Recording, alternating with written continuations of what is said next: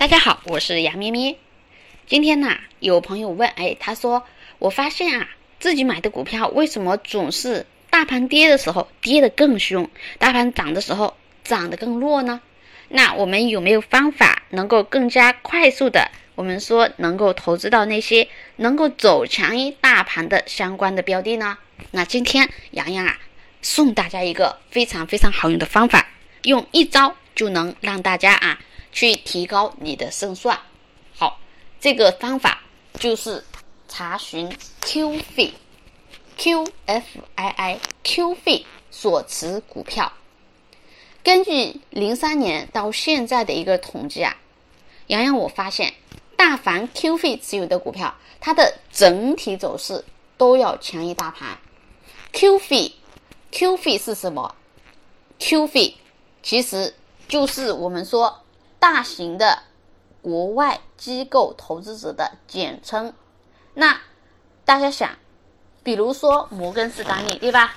或者是国外的一些著名的这种投资公司，他要投资中国的某家公司某个股票，他会不会会去做调研，会去做研究？他不会轻易介入，一旦介入，那他可能会长期持有。所以我们可以跟踪 QF 的动向来。帮助我们提高胜算。那 Q 费一旦进入这家公司呢，它会在公司十大流通股东之列，所以我们就可以去查看这个个股里面十大流通股东有没有 Q 费的动向。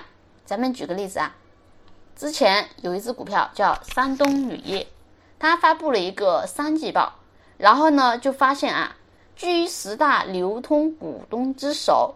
有一个非常非常著名的 QF 在里面，啊，后面的话，这家公司也是还不错，它明显走强于大盘。那用这种方法呢，我们就能够找到，对吧？找到比大盘要强的一些标的。那再举个例子，比如一九年啊，有一家公司，其实二零二零年、二零二一年它还在涨，但是呢，我们发现啊。洋洋，我去查看的时候发现，在二零一九年这家公司就有一个 QF 进场了。这 QF 啊，叫阿布达比投资局，中东土豪啊，他已经进场了。你去查看他的流流通股东，可以看到他的名字。一九年人家进场了，二零二零年涨了，二零二一年还在涨，当然最近已经接近顶部了。你看一看他们的走势是不是基本上强于大盘，而且非常之稳健。好，这就是今天教大家的方法，建议仅供参考。祝大家都能找到走强于大盘的好股票，收获多多。